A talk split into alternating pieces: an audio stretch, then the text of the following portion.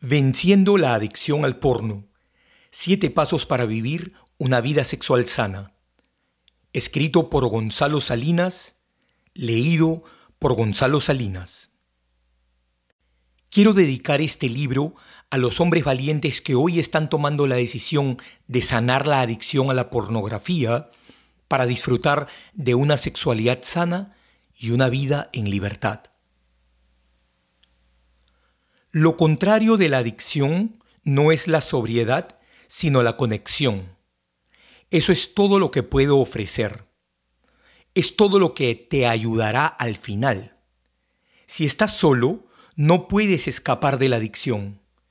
Si eres amado, tienes una oportunidad. Durante 100 años hemos estado cantando canciones de guerra sobre adictos, cuando deberíamos haberles estado cantando canciones de amor. Tras el grito, un relato revolucionario y sorprendente sobre la verdadera historia de la guerra contra las drogas. Johan Hari. En el centro de cada adicción hay un vacío basado en un miedo abyecto.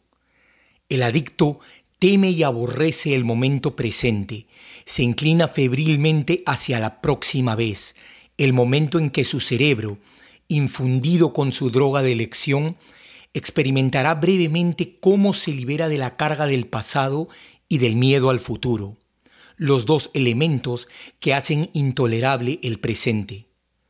Muchos de nosotros nos parecemos al drogadicto en nuestros esfuerzos ineficaces para llenar el agujero negro espiritual, el vacío en el centro, donde hemos perdido el contacto con nuestras almas, nuestro espíritu, con esas fuentes de significado y valor que no son contingentes ni fugaces. Nuestra loca cultura consumista de adquisiciones, acciones e imágenes solo sirve para profundizar el agujero negro dejándonos más vacíos que antes. El torbellino mental constante, intrusivo y sin sentido que caracteriza la forma en que muchos de nosotros experimentamos nuestros momentos de silencio es en sí mismo una forma de adicción y tiene el mismo propósito. Una de las principales tareas de la mente es combatir o eliminar el dolor emocional, que es una de las razones de su actividad incesante, pero todo lo que puede lograr es cubrirlo temporalmente. De hecho, cuanto más lucha la mente para deshacerse del dolor, mayor es el dolor en el reino de los fantasmas hambrientos, encuentros cercanos con la adicción. Doctor Gabor Mate. No todas las historias tienen un final feliz, pero los descubrimientos de la ciencia, las enseñanzas del corazón y las revelaciones del alma nos aseguran que ningún ser humano está más allá de la redención. La posibilidad de renovación existe mientras exista la vida. Cómo apoyar esa posibilidad en los demás y en nosotros mismos es la pregunta más importante. En el reino de los fantasmas hambrientos, encuentros cercanos con la adicción. Doctor Gabor Mate. Agradecimientos. Este libro no habría sido posible sin la ayuda invaluable de grandes maestros como Gary Wilson, Timothy Ferris, Gabor Mate, Harry Fish y Tony Robbins. También quienes me acompañaron en mi investigación, Jason Mraz, Jack Johnson, Jorge Drexler y John Mayer. Ellos no lo saben, pero estuvieron conmigo siempre. Mi agradecimiento total a ellos al trabajo de hermanos del camino que están transformando el mundo como Noah Church, Gabe Dean, J.K. Emesi, Craig Perra, Mark Quepet, Erika Garza, Seth Alexander, Martin Prescott y Farhan Kawaya, conocido como Doc Testosterone. Una mención especial para Clay Olsen, Natalie McCannany, Sterling Crockett y el equipo completo de Fight the New Drug, a mi entrenadora y amiga que me entregó herramientas prácticas para escribir este libro y sobre todo para persistir en él hasta publicarlo, Alejandra Bider, sos grande. A mi mentor y amigo Randy Gage, la idea de este libro nació en tu evento tribal en Fort Lauderdale. Te quiero mucho, amigo. A la maestra Sarahor, al doctor Gerardo Sandoval y a Michelle de Chapels por la alegría compartida. A María Facingo, una verdadera compañera del camino. En lo más personal, a Roy del Espriella, Jimmy del Espriella, Gonzalo Parra, José María Fidalgo y José Ángel Fidalgo.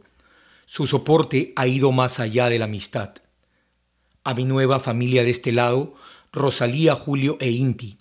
Ustedes vieron esto desde el principio. A mi familia en Perú, por supuesto, mi padre Víctor, mi madre Soledad, mis hermanos Víctor y Fernando, sus esposas y mis sobrinos. No tienen idea de cuánto los amo. A Natalia Elías y Silvia Portas por su apoyo incondicional. Un agradecimiento muy especial para Fabi y Julia. Sus lecciones fueron inmensas y necesarias. Un abrazote cálido a mi hermano Feliciano, el hermano que nació en Puerto Rico. Despierta, Boricua a mi hermano cubano Yonel Martínez por haberme hecho entender que absolutamente todo es posible. Por supuesto, a Alessandra Villegas, gracias por haber llegado a mi vida, gracias por ser mi ángel, gracias por ser mi todo. Tú sabes por qué te agradezco. Y finalmente, a mi hermana dorada, Mariola, mi negrita, gracias por estar allí, hermanita. Estoy feliz de ser tu hermano mayor. Te amo. Advertencia. La información de este libro no sustituye consejos profesionales o la asistencia de un médico o terapeuta. Esta información no tiene como intención hacer ningún diagnóstico ni tratamiento médico. En caso de que el lector o quien escucha este audiolibro esté atravesando por alguna condición médica o experimentando algún problema de salud, es necesario consultar con un profesional.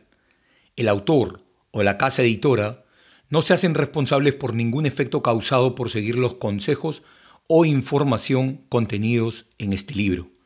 El contenido de este libro debe ser tomado como información educacional y divulgativa, y cada caso o estudio citados deben situarse en su contexto separado y único para dar una interpretación correcta.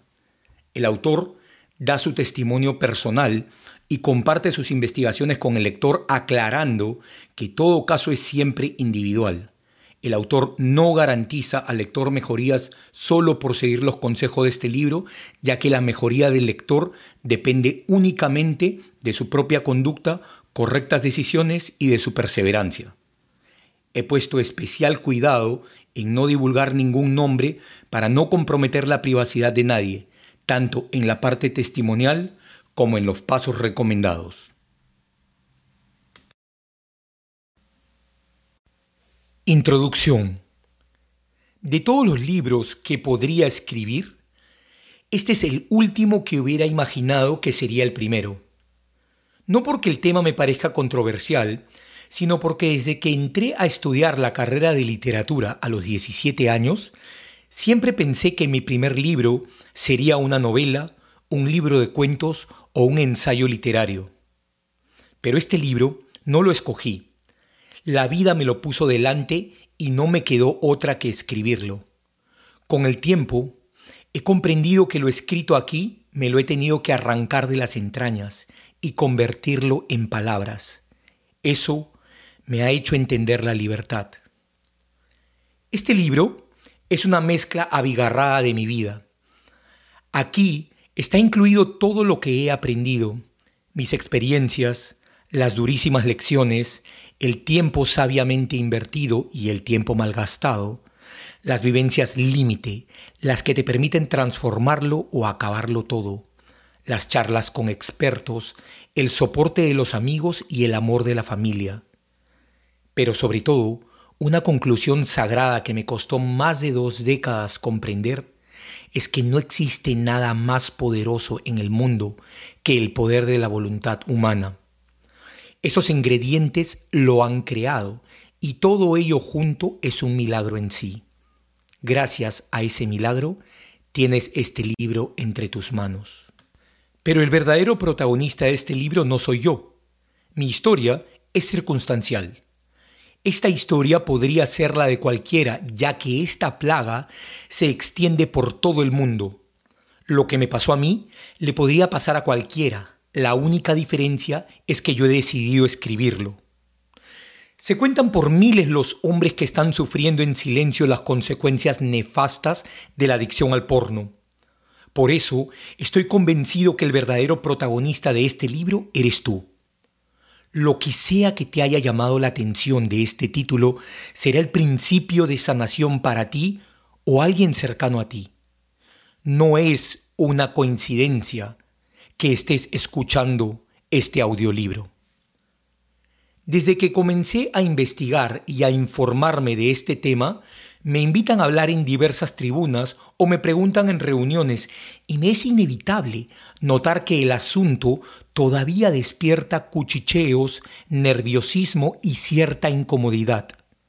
Este tema, tabú por antonomasia, lo cubrimos con silencio, no solo porque no lo comprendemos, sino porque desconocemos las infelices consecuencias de esta adicción. Lo que más me alarma de esta plaga es que preferimos callarla aún cuando ha entrado en todos los espacios de nuestra sociedad y viene ocasionando severos estragos. Pero este silencio, por el bienestar de una generación entera o quizás por su salvación, es imperativo que se rompa, pues la situación se torna cada vez peor la adicción a la pornografía está absorbiendo la energía y el enfoque de una generación entera y está degradando la forma como los hombres se relacionan con la sexualidad desde niños. Lo peor es que muchos de ellos se quedan secuestrados por ella durante mucho tiempo, algunos por décadas y otros de por vida. Esta plaga silenciosa que ataca como la fiera que caza de forma subrepticia y furtiva, cuando manifiesta sus asiagas consecuencias es ya demasiado tarde y el proceso de recuperación es lento y doloroso. Nunca he creído que un libro fuera tan necesario como este, sobre todo en este momento de la historia y más aún en el mundo hispanohablante. Conozco varios libros en inglés sobre pornografía, pero no he encontrado ninguno en la lengua de Cervantes que la explique y ofrezca alternativas prácticas para quienes están apresados en ella. Mi intención es abrir un espacio de conversación abierto, sincero e informado sobre la adicción a la pornografía y sus consecuencias. Vivimos un momento de la historia en que el sexo y todo lo que le concierne se ha vuelto un bien de recambio en los mercados capitalistas. Esta es una verdad conocida. Hemos olvidado que el sexo tiene propiedades que pocos recuerdan. El sexo, aparte de su función reproductora, es una herramienta de trabajo espiritual para buscar estados de trascendencia, de alegría, de sanación, de juego y de júbilo una herramienta con que se puede lograr estados sublimes de éxtasis para sanar dolencias, curar traumas y compenetrar nuestras relaciones amorosas. Con el sexo, podemos viajar a lugares tan excelsos de embelezo y arrobamiento que al regresar al aquí y a la hora de la realidad material, los problemas de la vida parecen tan ínfimos que, con renovada determinación y alegría, entendemos que resolverlos es un juego de niños.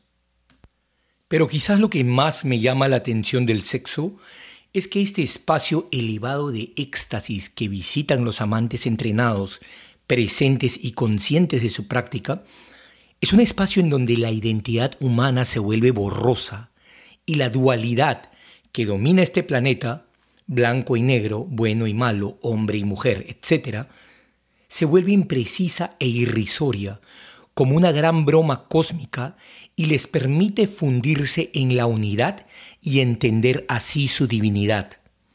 La creciente adicción al porno representa un secuestro a esa hermosa posibilidad.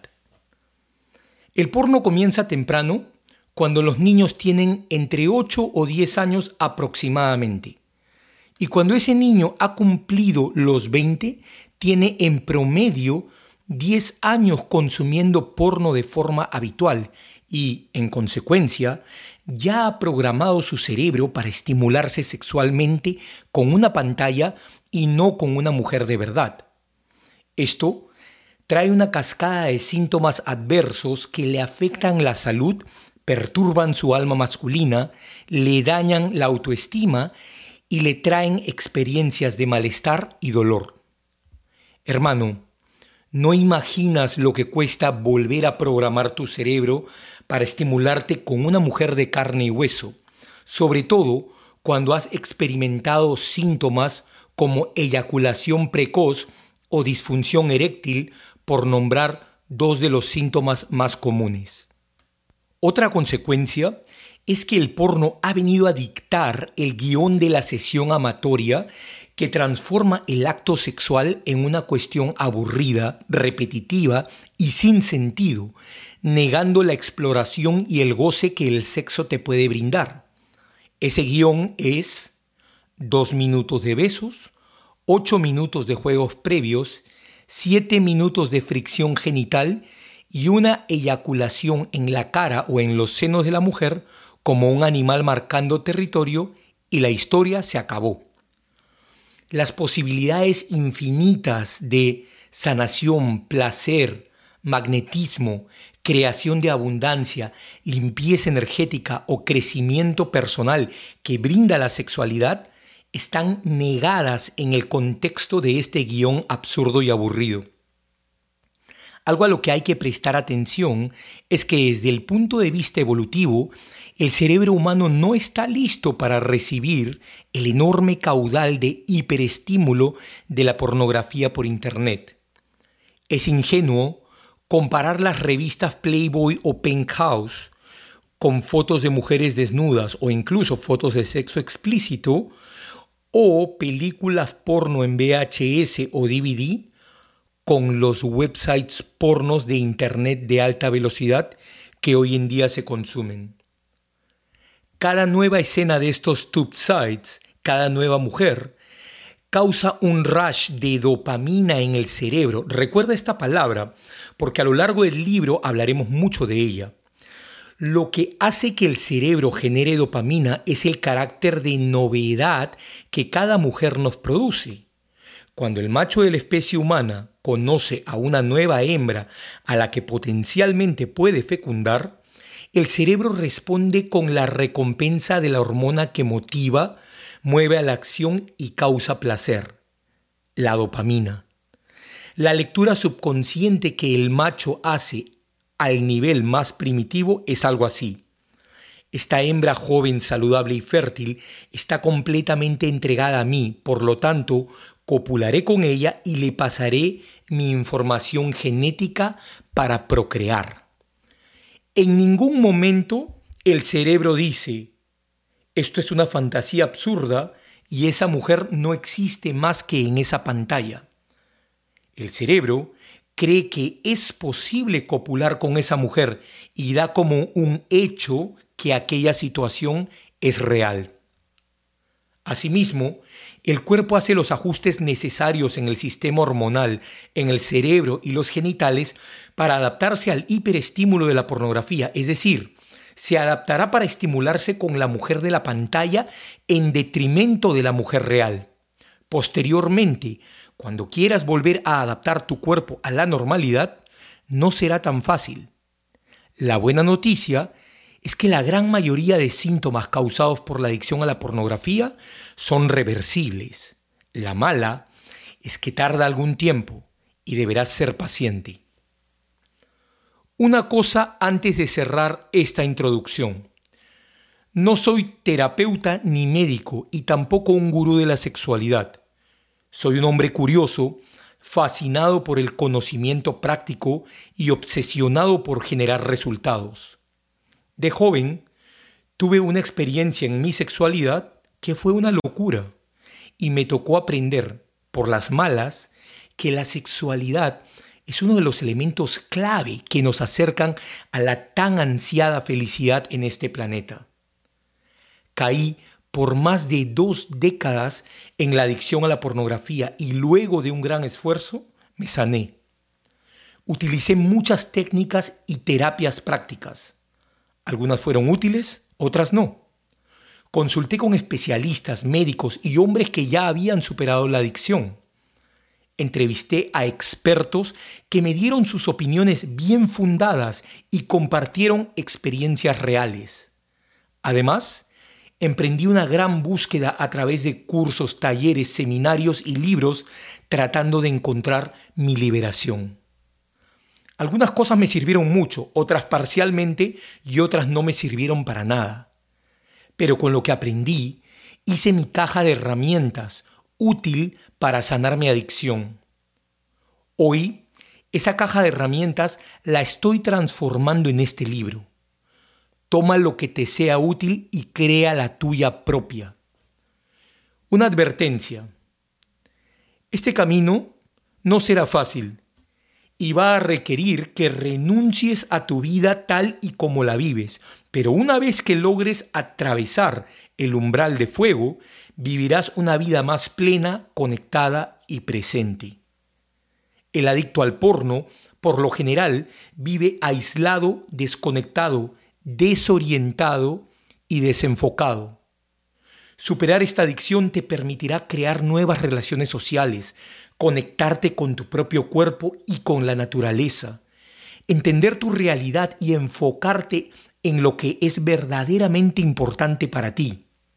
Esta simple pero real esperanza es una promesa grandiosa para el hombre que ha perdido el uso de su voluntad y que vive a toda hora con la obsesión de ver sexo en una laptop o en un celular. Hermano, te traigo el testimonio de mi propia vida y la certeza de que sí se puede. Vencí más de 20 años de adicción. Ese yo del pasado hoy no lo logro reconocer. Logré traer luz a la parte más oscura de mi existencia y eso me ayudó a conseguir mi libertad. Hermano, en mí tienes a un compañero de viaje Caminaré a tu lado, enseñándote y ayudándote para que no tropieces. Pero debo decirte la verdad. Este trabajo es tuyo. Es tu responsabilidad sanar y ejercer tu poder de tomar decisiones. Solamente a través de tu acción enfocada y presente podrás vencer esta adicción. Sigue adelante y no te rindas. Te prometo que valdrá la pena el esfuerzo. Esta adicción se puede vencer. Yo lo hice y ahora te toca a ti.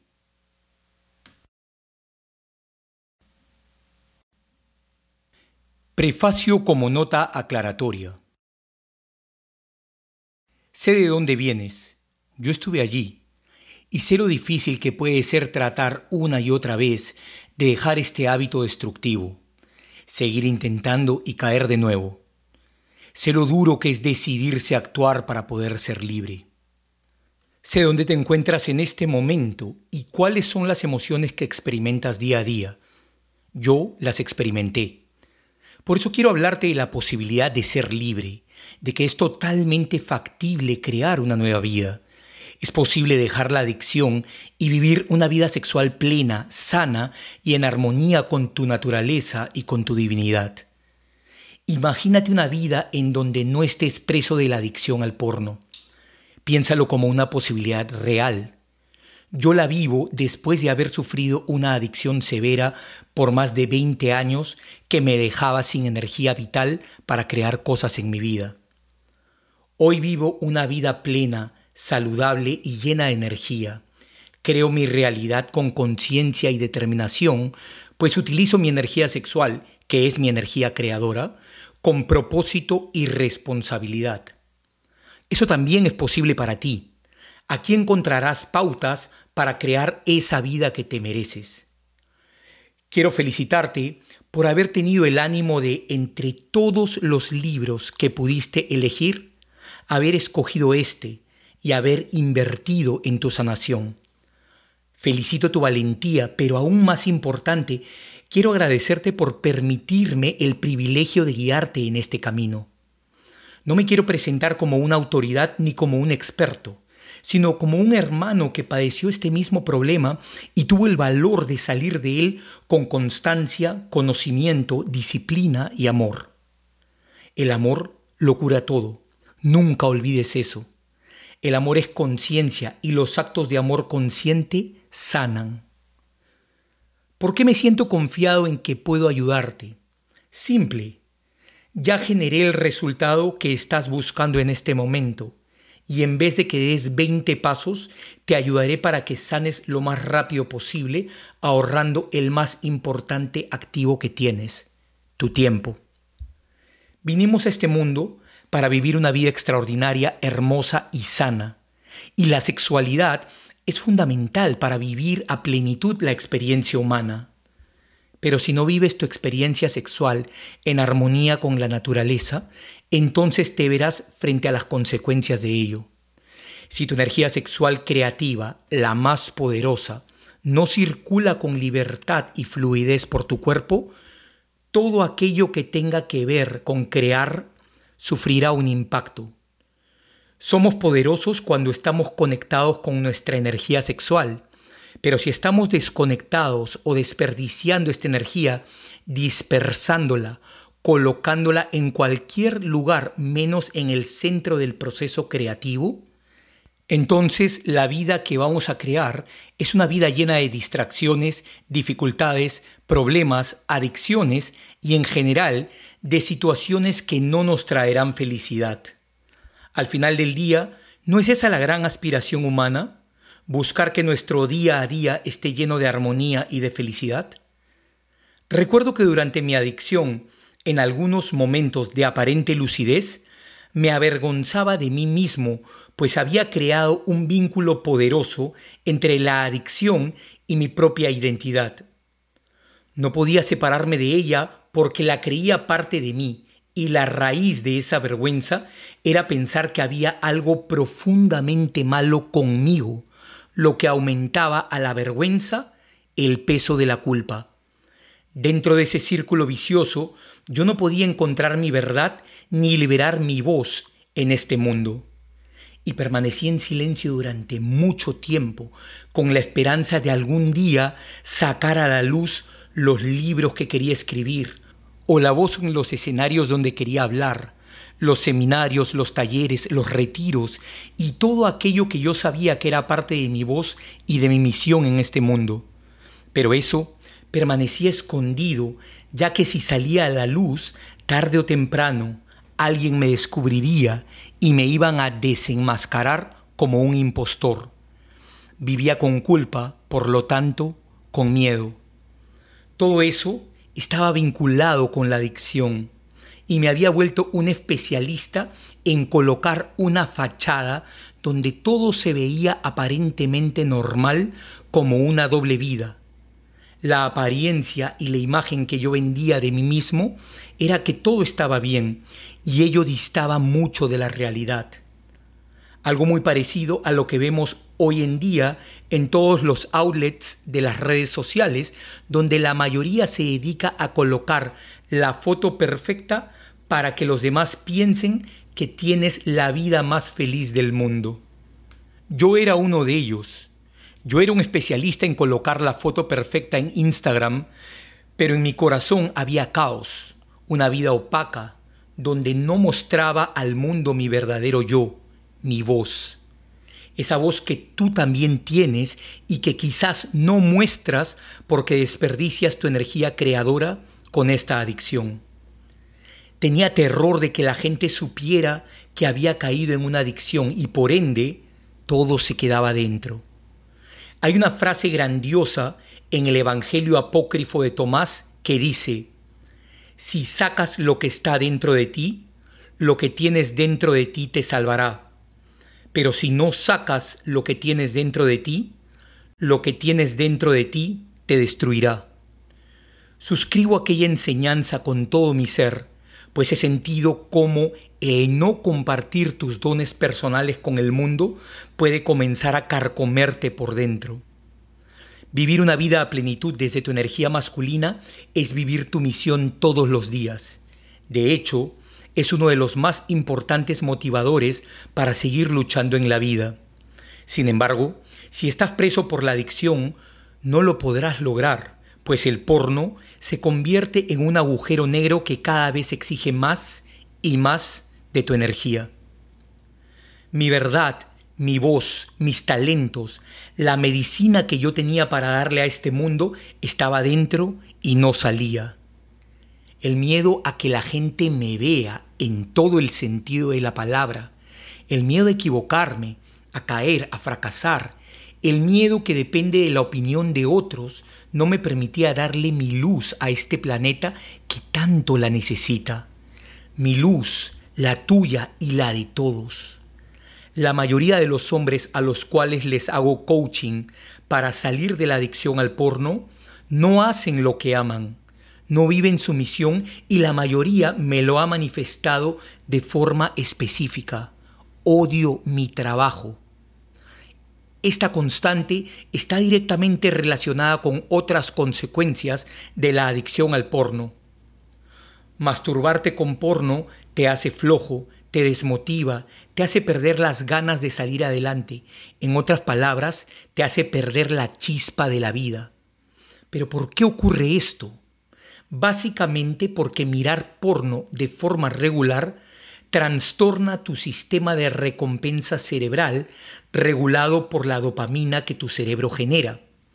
La dopamina es un neurotransmisor producido en tu cerebro que es responsable de tu impulso hacia la vida, tu vigor y tu estado de ánimo. Tu cerebro genera dopamina cuando logras algún objetivo importante, cuando necesitas motivación para realizar alguna acción, alcanzar alguna meta, enamorar a una mujer, estudiar lenguajes de programación, recibir un masaje, meditar, dormir, hacer música, etc. Todo aquello que está relacionado con la motivación, la atención, el movimiento o el placer de una u otra forma está relacionado con la dopamina. Es un error encasillar a la dopamina, la celebridad de las hormonas, en una sola función.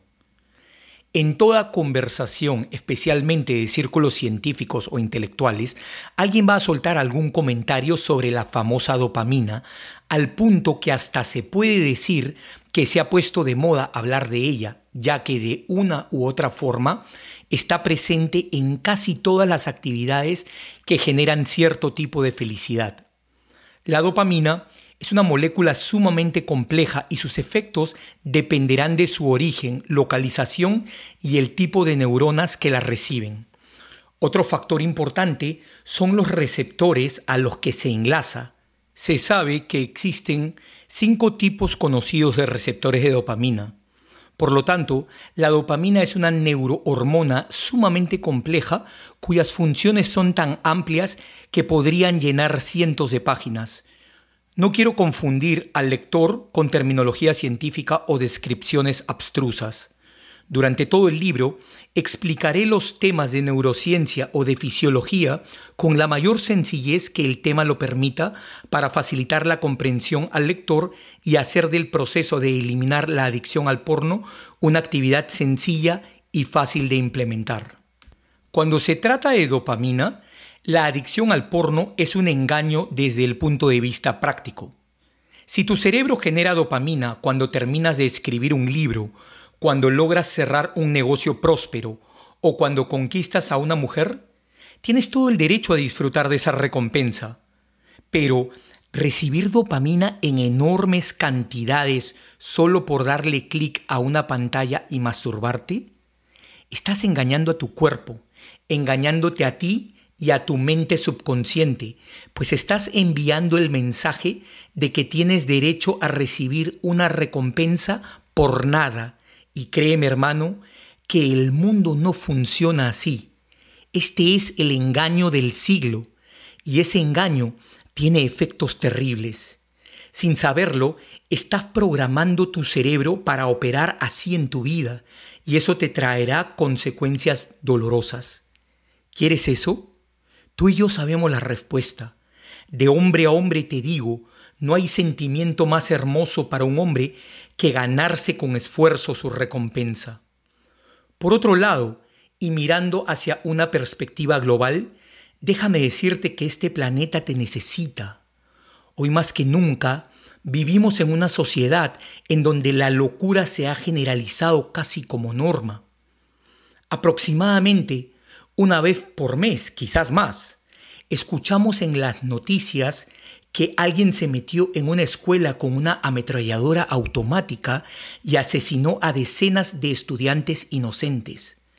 Hemos perdido sensibilidad hacia este tipo de noticias y en vez de dar lo mejor de nosotros para ser hombres que protegen nuestra sociedad, nos escondemos detrás de una pantalla sedados por un rush de dopamina mirando cómo una pareja tiene sexo online. Comprometerte con ese comportamiento es ser parte del problema. Pero lamentablemente, las masacres en las escuelas o lugares públicos son solo un ejemplo. Hay muchos otros comportamientos que cada vez se están volviendo más comunes entre hombres desquiciados que sienten que la vida les debe algo. Hombres que raptan a niñas y las tienen viviendo por años como esclavas sexuales en un sótano. Buscas en Internet y te encuentras con decenas de casos alrededor del mundo. Dos de estos me llamaron la atención. El primero fue el triple secuestro perpetrado por Ariel Castro en Ohio. Este tipo tuvo secuestradas a tres niñas en su sótano en los suburbios de Cleveland, Michelle Knight, Amanda Berry y Gina de Jesús. La menor de ellas tenía 14 años en el momento del secuestro las tuvo 11 años encerradas, violándolas y golpeándolas diariamente. Pero lo que más me impactó fue que en su declaración frente al juez en la corte, Castro no asumió la responsabilidad de sus acciones. En los 16 minutos que usó para declarar, se puede ver completo el video en YouTube, con el mayor desparpajo el tipo dice, mucha gente piensa que yo soy un monstruo, pero en realidad no lo soy. Cuando tenía sexo con las muchachas siempre era consensuado. No soy un monstruo, lo que pasa es que estoy enfermo. Tengo una adicción, soy adicto al porno. En mayo del 2013, después de 11 años de tormento, las liberaron. Una de ellas incluso había tenido un bebé con su captor. Poco después, Castro se suicidó en la cárcel. Otro caso terrible fue el de un depravado llamado Philip Garrido, quien secuestró a una niña de 11 años llamada Jaycee Lee Dugard. Garrido tuvo secuestrada a la niña durante 18 años en el jardín trasero de su casa, en South Lake Tahoe, California tuvo dos hijos con ella. En su autobiografía, Lee Dugard cuenta que el tipo constantemente le repetía, Gracias por sacrificarte por mí. Gracias a que te tengo aquí, ya no salgo a violar a ninguna mujer. Tú me estás ayudando a sanar mi problema sexual. Quizás te preguntes por qué estoy escribiendo en esta parte del libro sobre estos dos casos que, por cierto, son bastante dolorosos. Quizás tu pregunta específica sea, ¿qué tienen que ver ambos temas con sanar la adicción al porno? Pero para mí, esto va mucho más allá de sanar la adicción.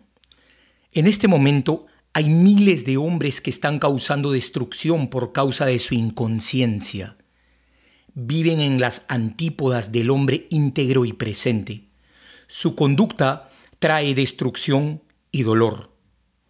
Hoy más que nunca, este mundo necesita tu energía masculina, tu integridad, de que vivas día a día tus valores y tu misión.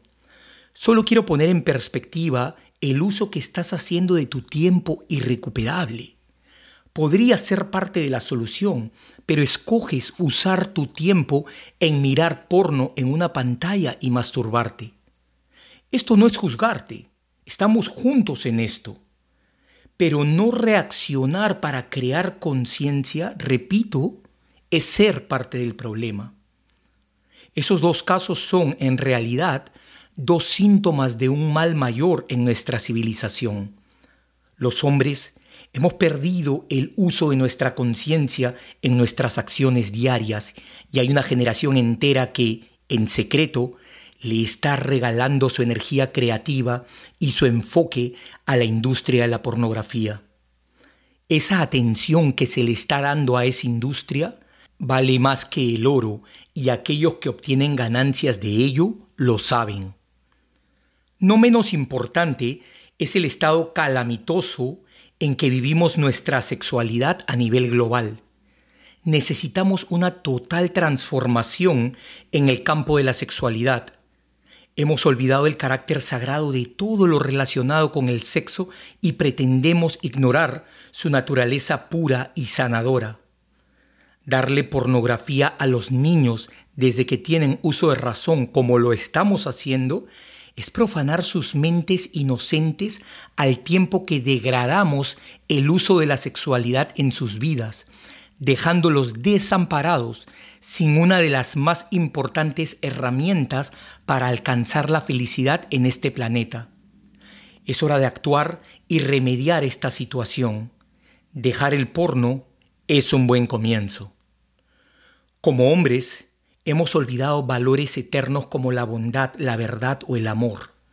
Hemos olvidado virtudes que nos engrandecen como la disciplina, el coraje o el honor. Hemos construido máscaras por doquier y esta adicción es solamente una de esas tantísimas máscaras. La situación en el tema de la sexualidad es grave.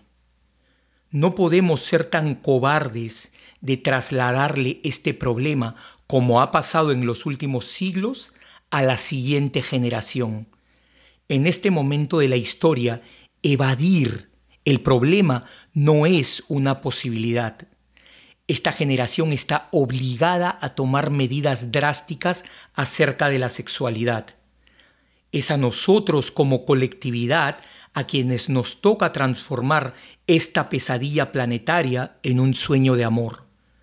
La historia no nos va a perdonar que dejemos el tema sexual a la deriva, cubierto de silencio como tabú, contemplando miles de casos de abuso sexual, teniendo el trauma sexual como marca registrada de nuestro tiempo y con hombres y mujeres resentidos y rabiosos los unos con las otras, culpándose por todas las calamidades en lo referente a la sexualidad y eso sin contar el envoltorio salvaje de vergüenza y culpa que recae en el sexo proveniente de discursos religiosos, económicos y políticos en nuestra sociedad. Nos toca por primera vez en la historia de la humanidad romper todos los paradigmas preexistentes sobre la sexualidad, comenzando por el más básico, educar a nuestros niños y niñas sobre sexo quitándole ese rol a la pornografía. Lo que los niños aprenden allí es falso y nocivo, pero mientras sigamos arrastrando la hipócrita herencia victoriana, con su pacatería, su juicio absurdo y su doble moral, esa misión será imposible. Mientras sigamos permitiendo que algunas doctrinas religiosas nos dicten cómo vivir nuestra sexualidad sin tener la más mínima idea de lo que hablan, seguiremos en este oscurantismo sexual que tanto dolor ha causado por siglos a toda la humanidad. Creemos que hemos evolucionado en nuestra forma de abordar el sexo solo porque hoy se habla de eso más que nunca pero precisamente allí es donde radica el problema. Hablando de sexo más que nunca, aparentando quitarle la carga tabú que conlleva. Sin embargo, cuando hablamos de sexo no decimos nada. La conversación es superficial, vacua y trivial. Y la falta de una acción transformadora es cómplice de la epidemia de abuso sexual y de la adicción al porno. En pocas palabras, hablamos mucho de sexo, pero la conversación no es relevante para una transformación positiva. La sexualidad humana ha colapsado y hemos estado viviendo por mucho tiempo una vida sexual insustancial y vacía sin darnos cuenta. Por el bien de nuestros hijos y nuestras hijas, llegó la hora de afrontar y solucionar este problema de una vez por todas. Juntos hemos causado este problema y juntos debemos erradicarlo es imperativo generar una acción colectiva para crear una nueva realidad donde el sexo sea causal de alegría y unión y no de dolor y conflicto. Lo que nadie alcanza a imaginar es que con la adicción al porno quizás estemos frente a una de las más terribles epidemias de la historia humana, pues destruye la vida de las personas que la sufren. Y lo peor es que lo hace de forma silenciosa es una adicción que deja pocas posibilidades al adicto de sanar por sí mismo, pues consume toda su energía creadora. Lo que empeora el asunto es que la mayoría de las veces el adicto al porno tiende a no pedir ayuda, pues carga con la vergüenza y la culpa que su adicción conlleva, producto de siglos de tabú sobre la sexualidad. La pornografía de hoy diferente a la del pasado, es la tormenta perfecta para mantener al planeta anestesiado e inconsciente. Además, tiene el soporte de una industria global que trabaja con el elemento que más llama la atención de los humanos, el sexo. Por lo demás, son abundantes los testimonios de personas dentro del mundo del porno que aseguran la abundancia de drogas en la industria, sin contar los casos extremos de relación entre la industria del porno y el tráfico humano con fines sexuales, la pedofilia o la prostitución. Además, la industria del porno es uno de los más importantes elementos que deshumanizan a las personas para convertirlas en meros objetos de placer. Hermano, es probable que no pienses en esto cuando se te sube la calentura a la cabeza y te pones a ver porno, pero es pertinente que te preguntes, ¿quién dirige mi vida cuando pierdo el uso de mi voluntad y me entrego a la acción inconsciente de masturbarme frente a una pantalla? ¿Soy yo? ¿Soy verdaderamente yo? Sé que quieres salir de esta adicción. En algún momento yo tomé la decisión de que esta adicción no me iba a definir, no iba a permitir que Gonzalo sea esta adicción. Yo tenía que estar por encima de ella y decidí separar esa adicción de mi identidad. Cuando decidí confrontarla fue el momento en que mi vida cambió radicalmente. Lo más importante que hice fue tomar la decisión y luego que iba a usar todos los recursos que tuviera disponibles para sanar, porque la sanación era mi objetivo número uno. Nada era más importante que sanar. Hoy tengo la dicha de haberme sanado, no fue nada fácil, y además haber creado una nueva faceta en mi vida Hoy tengo el privilegio de traer sanación a este mundo en el campo de la sexualidad con mi mensaje. Como mentor, como coach, como conferencista, como educador sexual para los muchísimos hombres que están pasando por esta crisis y que en un importante momento de sus vidas tienen el coraje de decir basta, levantando la voz para pedir ayuda y eliminar su adicción. Toda esta experiencia me ha llevado a una conclusión. No podemos tratar el sexo como hasta ahora. El sexo es sagrado, un extraordinario instrumento espiritual de sanación, fuente inagotable de alegría y placer. Con el sexo creamos vida. El sexo es el más tangible recordatorio de nuestra naturaleza divina. Cuando entendamos esto y le demos a la sexualidad el lugar que merece, será el momento que comencemos a vivir el cielo en la tierra. Así comprenderemos que el éxtasis sexual, esa infinita e inacible experiencia de gozo y placer inenarrable, es un derecho humano que nos ayuda a crear una mejor vida y sobre todo nos ayuda a entender el carácter indivisible de la unidad. Si te hago daño, me estoy haciendo daño a mí mismo. Hermano, no solo he logrado sanar esta adicción, estoy bastante tranquilo con saber que no necesito consumir porno nunca más en mi vida, sino que he logrado crear técnicas bastante simples y prácticas para ayudarte a que tú puedas salir de esto. Trabajemos en equipo en este proceso porque el mundo necesita tu voz y la adicción no te permite traer la medicina de tu misión a este mundo. Necesitas entregarle tu voz al mundo y decir, este soy yo.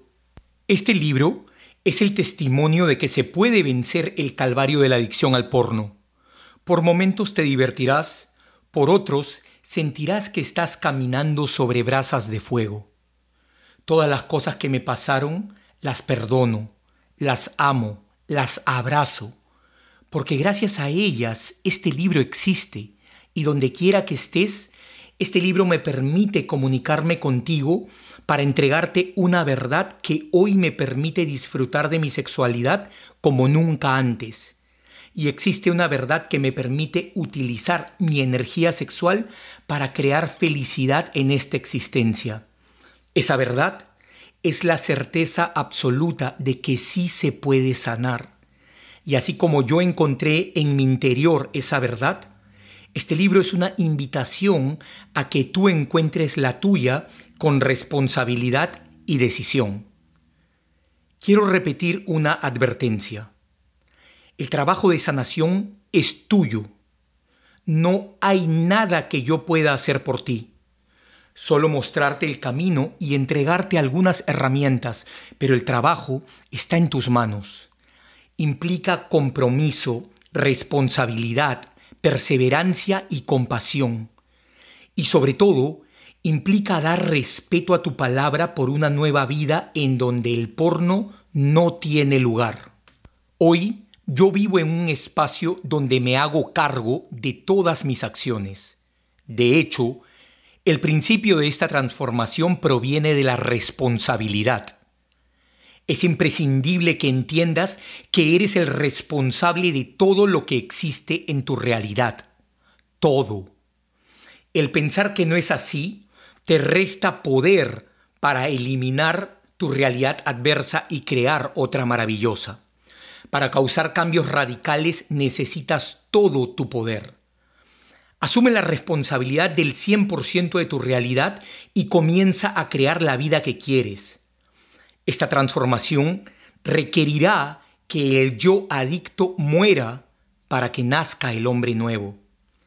Apela a todo lo que tienes y todo lo que eres. Si no pones el 100%, sanar será muy difícil. Te hago la advertencia a tiempo. Nunca ha habido un hombre victorioso que se aferre al papel de víctima. Por lo tanto, te pido que entiendas que este es un camino de responsabilidad, disciplina y congruencia. Y estoy dispuesto a caminarlo contigo. Todo lo que te voy a enseñar lo he practicado, lo he vivido y lo he implementado exitosamente en mi vida. Y ello me ayudó a dejar la adicción. Cualquier cosa que intenté pero no me ayudó de forma práctica, sencillamente no lo he incluido. Por último, este es un camino en donde tendrás que practicar la autocompasión, el perdón y la paciencia. Sobre todo la paciencia, porque como cualquiera que está aprendiendo a caminar y a vivir una nueva vida, tropezarás y necesitarás de paciencia y amor con la persona que más lo necesita en este momento, tú mismo. Por eso, hermano querido, aunque caminaré a tu lado, no puedo hacer nada más por ti. Puede ser que esta adicción haya generado ya algunos cambios fisiológicos en ti, y eso significa que quizás tu cuerpo no está funcionando con normalidad. No te preocupes. en el momento en que dejes el porno y la masturbación, los erróneos caminos neuronales en tu cerebro comenzarán a desvanecerse para llegar a tu estado natural en donde vas a poder tener una vida sexual llena de plenitud. Caminemos juntos. Te prometo que valdrá la pena. Primera parte. Capítulo 1. ¿Qué es el porno? Orígenes e historia. El porno se refiere a todo material que representa actos sexuales o eróticos con el fin de provocar la excitación sexual del receptor. Esta definición básica es la que podemos leer en cualquier diccionario con más o menos palabras al buscar la palabra pornografía. El porno ha estado con nosotros por miles de años. Se han encontrado en asentamientos paleolíticos esculturas de mujeres con senos enormes o representaciones fálicas que, según creen los arqueólogos, eran símbolos de fertilidad o propiciatorios de la cosecha relacionados con lo mágico religioso. Son conocidas las esculturas sexuales explícitas de las antiguas Grecia y Roma, así como las representaciones eróticas de los templos hinduistas de Hayurajo en la India. Y de este lado del charco aprendí mucho con el libro Sexo en el Antiguo Perú, escrito por el arqueólogo Federico Kaufmann Doig, quien explica la vida erótica de la cultura moche a través de los huacos eróticos mochica, mucho antes de la aparición de los incas. Hace unos años entrevisté a Naomi Wilsick, una sabia octogenaria que dedicó su vida al estudio del erotismo. Hasta el año de su muerte, en el 2015, era la directora y dueña del Museo de Arte Erótico Mundial, WEAM, por sus siglas en inglés, en Miami Beach. Al finalizar la entrevista, hizo algo que su asistente, me lo contaría más tarde, nunca la había visto hacer. Se ofreció a darme un tour por el museo. Me mostró piezas de arte erótico que tenían cientos de años y me contó de dónde provenían las historias de cómo las consiguió en diversas ciudades del mundo y sobre todo cómo las usaban quienes las crearon cientos de años atrás. Entre las muchas cosas que pude ver, me llamó la atención un consolador de jade oriental que tendría unos dos mil años de antigüedad, según me contó. Fue una tarde inolvidable y llegué a la conclusión de que el porno y la representación erótica han estado presentes entre los humanos por mucho tiempo. Además, se ha producido y consumido por una razón bastante simple siempre ha existido un mercado para ello. Quizás ese mercado difiere mucho del actual, pero el porno ha estado en la historia privada de las naciones hace bastante tiempo. Los referentes históricos sobran, y no es la intención de este libro ahondar en detalles. Lo que quiero es brindar información de la forma más concisa, haciendo una generalización, la pornografía ha pasado por cuatro etapas históricas. Número 1. La Edad Antigua, con representaciones eróticas, muchas de ellas dentro de contextos religiosos o sagrados, con alusiones a la fertilidad o la cosecha. Número 2. La época victoriana, en el siglo XIX, en que se comienza a implementar en el porno la producción en masa consecuencia de la revolución industrial.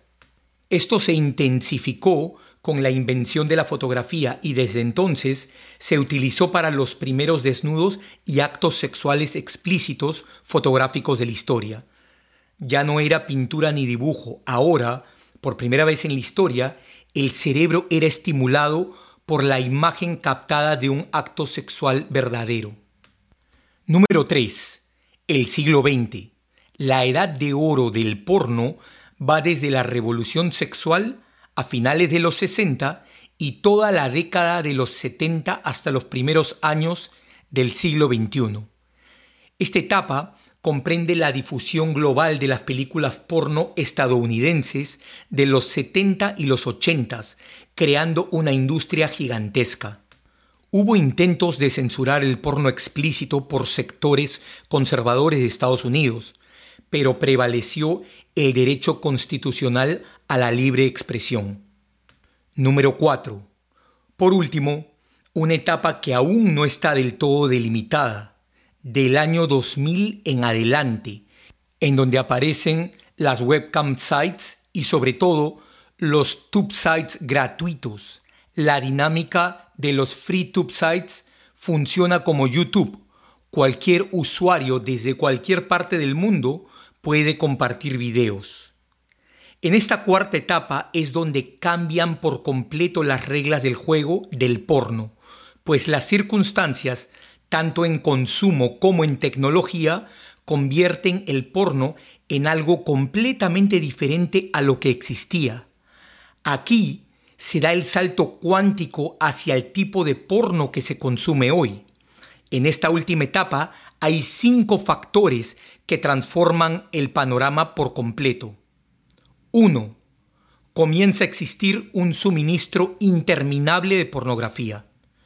2 se divide el porno en categorías donde siempre habrá una categoría más intensa y violenta que la otra. 3. Aparece la banda ancha y el Internet de alta velocidad. Por lo tanto, las películas que antes demoraban horas en cargar, ahora tardan segundos. Este factor es el más importante, pues ahora, verdaderamente, el porno es infinito. 4 los hábitos de ver porno por tubesites generan el hiperenfoque en el porno, múltiples pantallas abiertas de forma simultánea con porno súper intenso y comienza a generar cambios fisiológicos en el cuerpo del consumidor. 5. Total accesibilidad y anonimato para consumir porno. Estas razones, que explicaremos, nos permiten llegar a una conclusión que pocos han entendido. La pornografía de hoy no tiene nada que ver con la de antes. El porno ha evolucionado tan rápido que el cerebro humano no se ha adaptado a ese nivel de hiperestímulo. Es agresivo, peligroso y adictivo. Por lo tanto, es ingenuo comparar el porno de los 70, cuya industria podemos ver en la película de Paul Thomas Anderson Boogie Nights, con el porno de Internet de alta velocidad, de suministro infinito, medido en horas y de las más extremas categorías. La aceptación social del porno. Al final de este capítulo encontrarás 20 preguntas que te ayudarán a identificar si has desarrollado una adicción al porno respóndelas con honestidad y de acuerdo a ello toma las acciones correspondientes. Escribir el término pornstar en YouTube arroja literalmente millones de resultados. Los videos van desde entrevistas, listas de actrices famosas, cuestionarios al paso sobre sus películas o sus vidas, videos de los comienzos de sus películas, etc. La lista es interminable. A las actrices y actores porno se les llama pornstar, literalmente estrella porno. Estamos en un momento en nuestra historia en que admiramos a personas por copular frente a una cámara y les damos categoría de celebridad. Tan normal que nadie lo cuestiona. Lo más extraño es que todo lo que vemos en una película porno es falso, o es, mejor dicho, cómo no debemos hacer el amor. Es como si hicieras videos tocando la guitarra y los acordes, los rasgueos y las notas fueran un desastre y aún así la gente te admirase por ello. Hoy en día el porno está en todos lados. Las redes sociales están repletas de carnada para llevarte al porno. Los canales de YouTube invitan a las pornstar a contar su vida como si fuera una telenovela. Los hombres reciben en sus grupos de WhatsApp más videos porno que las horas que hay en un día. El hombre promedio que consume porno tiene un website porno favorito al cual acude de forma consuetudinaria. Ve a actrices fingir orgasmos que cree reales, aunque claramente no la satisfacen. Claro, el hombre, aun sabiendo que ella finge, decide creer que lo que ve es real. El problema es que socialmente el porno ha sido tan aceptado que la mayoría de los hombres adictos al porno ni siquiera saben que lo son. Hablan de este tema cuando comienzan a manifestar los primeros síntomas y luego se dan cuenta de que ven porno con mucha frecuencia y que los síntomas que están manifestando en su cuerpo están relacionados con la adicción. Vivimos en un mundo hipersexualizado. Abrir Instagram, por poner un solo ejemplo, es un banquete de mensajes de invitación sexual. Esto no es una recriminación moral no soy un moralista y no tengo ninguna intención de catequizar a nadie. Pero sé cómo funciona el cuerpo humano con la energía sexual. Este nivel de provocación y represión de la energía sexual no tendrá consecuencias positivas. Ver 200 fotos de modelos semidesnudas en Instagram va a despertar un deseo, como es normal, y ese deseo va a ir a saciarse en algún lugar. La socióloga Gail Dines, en su libro Pornland, How Porn Has Hijacked Our Sexuality, en español sería La tierra del porno, cómo el porno ha secuestrado nuestra sexualidad, ella explica que nuestra cultura ha hipersexualizado la imagen de la mujer y que, basados en esa sobreexposición mediática ultrasexual, los jóvenes están dándole forma a su personalidad y a su identidad. Este es el mundo que aparenta haber normalizado la sexualidad, cuando dicha normalización es solo aparente, pues la mayoría de la población aún considera el sexo como un tabú. Todo eso, sumado a las taras prohibitivas políticas y religiosas que siguen tan vigentes como en la Edad Media, restándole la quema en la hoguera.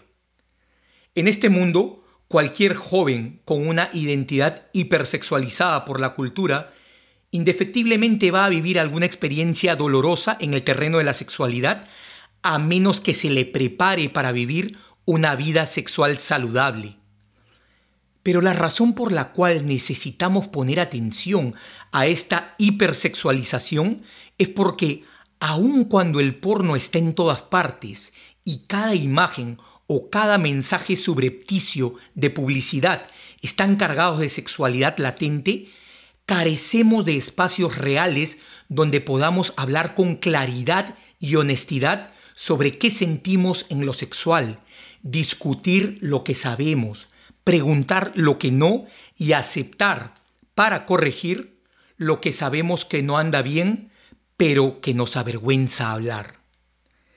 Guiándonos por la hermosa intuición de que el sexo es mucho más que el porno, podremos crear los espacios donde sentirnos seguros para conversar sobre sexo. Juntos, con amor, honestidad y conocimiento, lograremos hacer esta meta real. Cuando nos queremos creer las mentiras. Leer el currículum de Seth Stevens Davidowitz es conocer a un intelectual y científico con un afán enciclopédico envidiable y con una línea de carrera admirable. Regularmente, él colabora en el New York Times, se graduó en filosofía en Stanford y obtuvo un doctorado en economía en Harvard.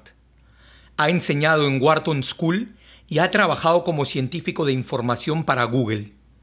En un momento decidió dedicarse al 100% a emprender una investigación monumental cuyo resultado fue un libro titulado Everybody Lies, Big Data, New Data and What the Internet Can Tell Us About Who We Really Are. En español sería Todos mienten, información nueva y lo que el Internet puede decirnos acerca de quiénes somos en realidad.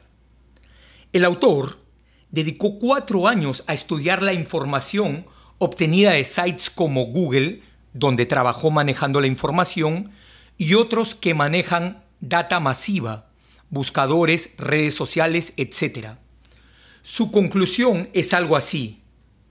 Una opinión te puede engañar, pero la data es la data, es fría, no opina y te dice verdades que no puedes refutar.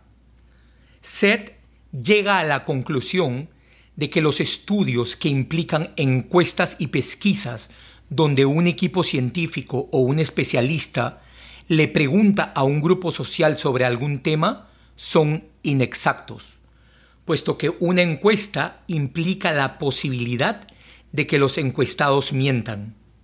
En Google o en los sites donde el clic habla por sí solo, no hay mentiras de por medio.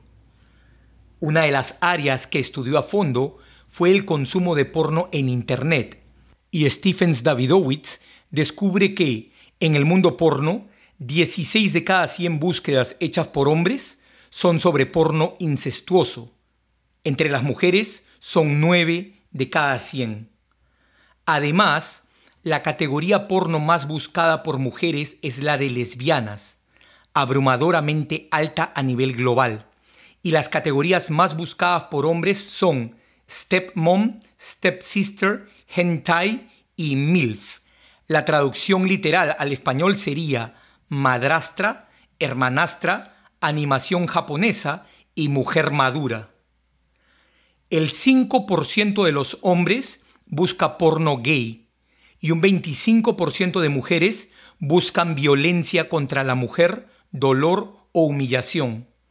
En este apartado, los términos buscados son, entre otros, painful, crying o extreme brutal, llanto doloroso o brutalidad extrema en español.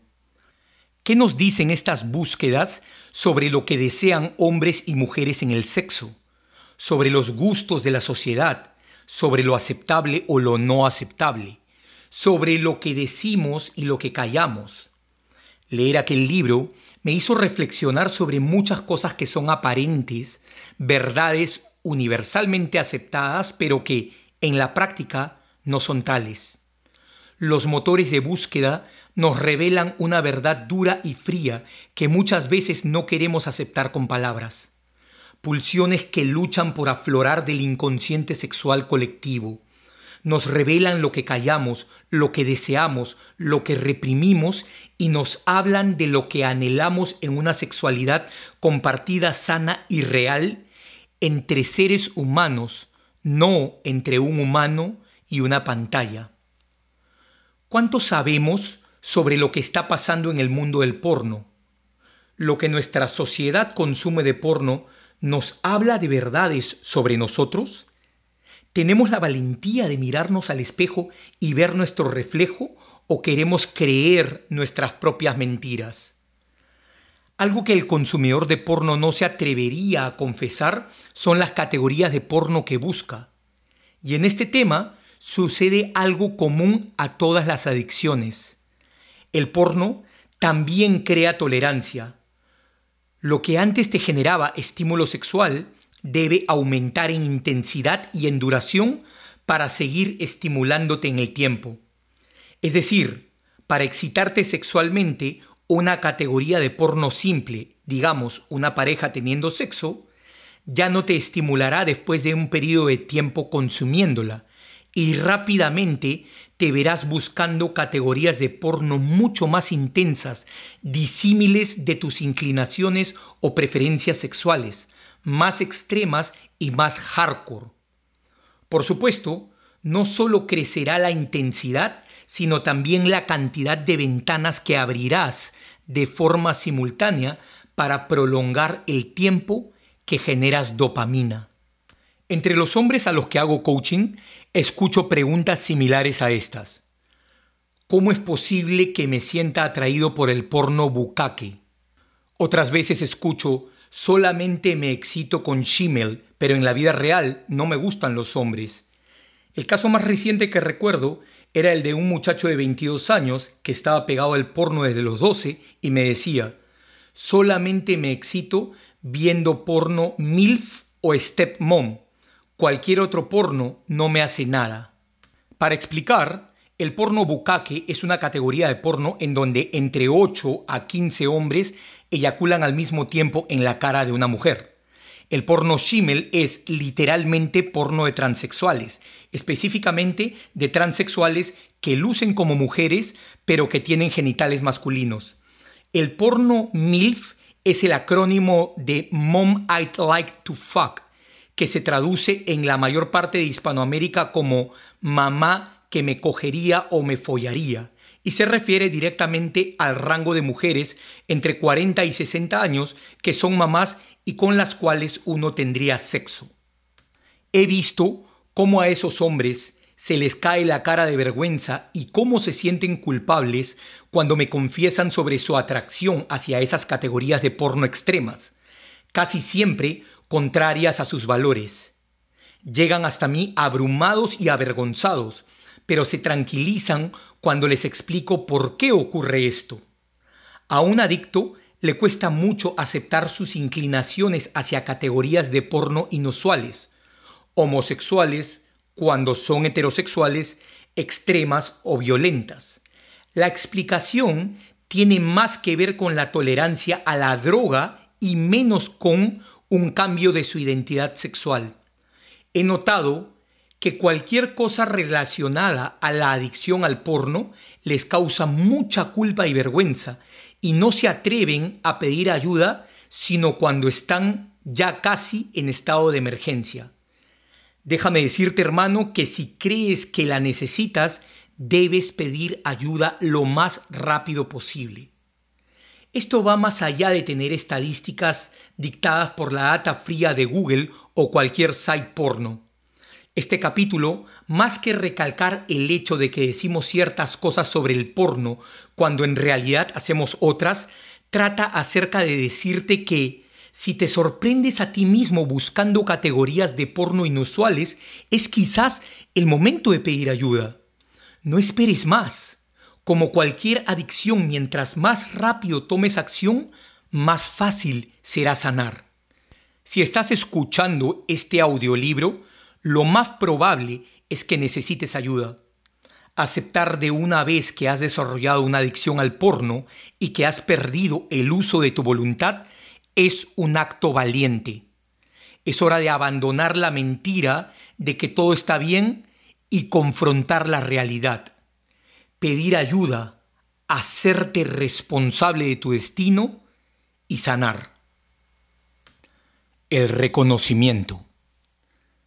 La primera vez que pedí ayuda, tuve la suerte de contratar por varias sesiones a uno de los mejores terapistas del mundo y un experto en problemática masculina, el doctor Robert Glover.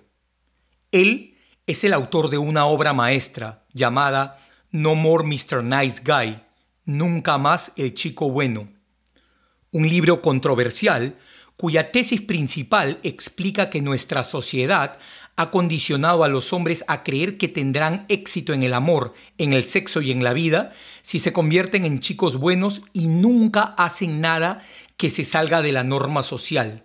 Es decir, si seguimos el guion de la vida y nunca causamos problemas a otros. Glover revela la verdad sobre esta conducta a la que considera deshonesta, pues el hombre nunca saca al mundo su verdadera personalidad y termina resentido y lejos de la autorrealización. Recuerdo cuando al inicio de mis sesiones con el doctor empezaba a querer hablarle de mi problema y le daba vueltas al asunto sin animarme a ir al punto central. Él me tuvo que animar a encararlo dándose cuenta de que estaba dando rodeos y no hablándole de lo que verdaderamente me aquejaba. Era la primera vez que aceptaba frente a alguien que tenía esa adicción. Doctor, le dije con nerviosismo, soy adicto al porno. Hubo un silencio y a partir de ahí la conversación cambió de tono. Creo que entendió que estaba por primera vez abriéndole mi corazón a alguien sobre un tema tan delicado para mí. Recuerdo incluso que la conversación tomó un tono más familiar y luego las sesiones fueron más amigables, honestas y fluidas. Él fue el primero que comenzó a guiarme hacia un camino de sanación y hoy le agradezco desde el alma. Él no sabe que hoy me dedico a ayudar a otros hombres a sanar esta adicción, así como a ayudarlos a descubrir el poder de su masculinidad y a tener una vida sexual sana. Espero que si lee este libro desde su paraíso en Puerto Vallarta, México, sepa que hizo una enorme diferencia en mi vida. La razón por la cual menciono esto es porque hasta el momento en que lo declaré frente al doctor Glover, yo pensaba que todo estaba bien y que todo estaba bajo control. A partir de ahí, no tuve más dudas sobre el asunto. Tenía una adicción y la iba a sanar a como diera lugar.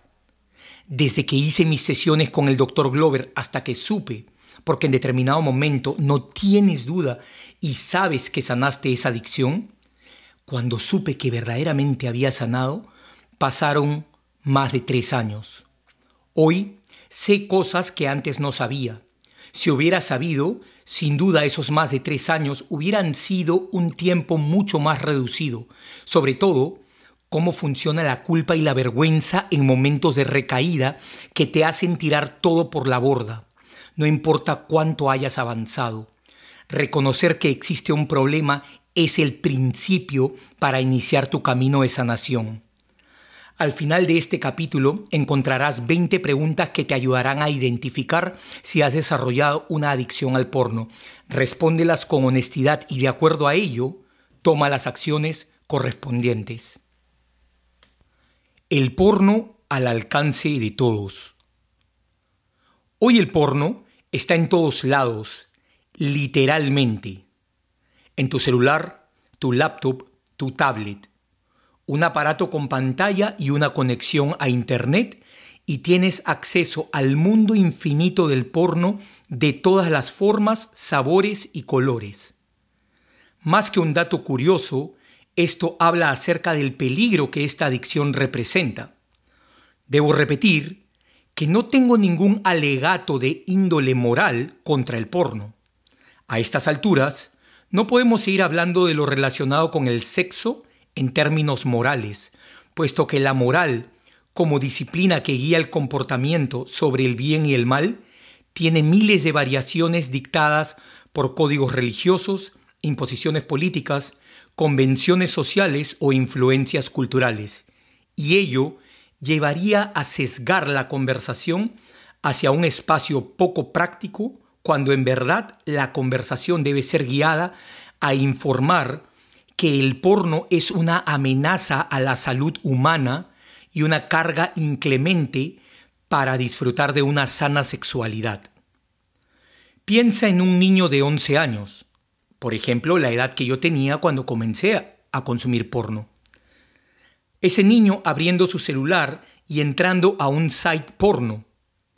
Ese niño le da clic a la categoría de sexo interracial, en donde en su mayoría son actores de porno de raza negra con un pene del tamaño del antebrazo de las muchachas con las que tiene sexo. Ese niño no ve un enamoramiento, no ve una conversación, no ve un proceso natural de cortejo.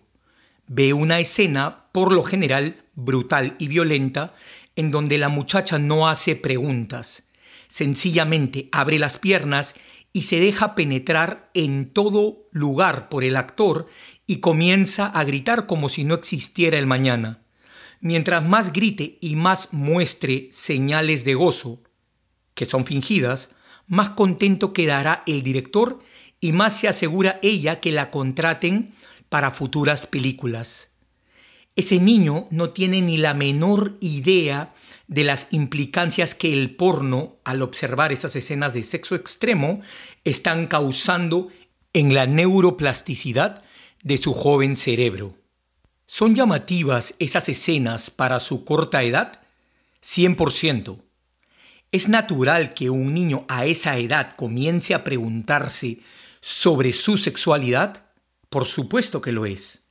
El problema es que el niño está comenzando a educarse con recursos destructivos que lo programarán para no conectar con otro ser humano, para alterar su sistema de recompensa cerebral y para dañar la respuesta sexual fisiológica a la vez que recibe una información falsa que puede influenciar la forma como vive su sexualidad por el resto de su vida.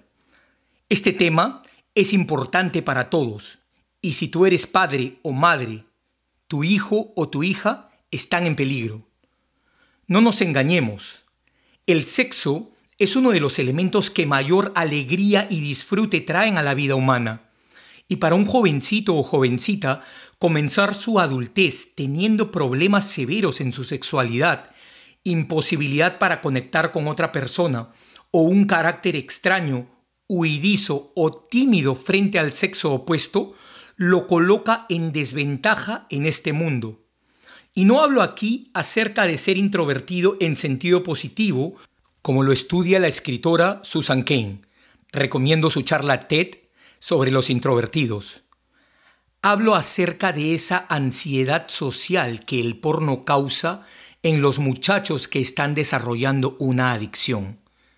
Ser sociales y saber desarrollarse en sociedad es una ventaja enorme para un ser humano, sobre todo para generar confianza en los otros y poder abrirse a oportunidades de todo tipo, laborales, de negocio, de relaciones amicales o amorosas, entre tantas cosas.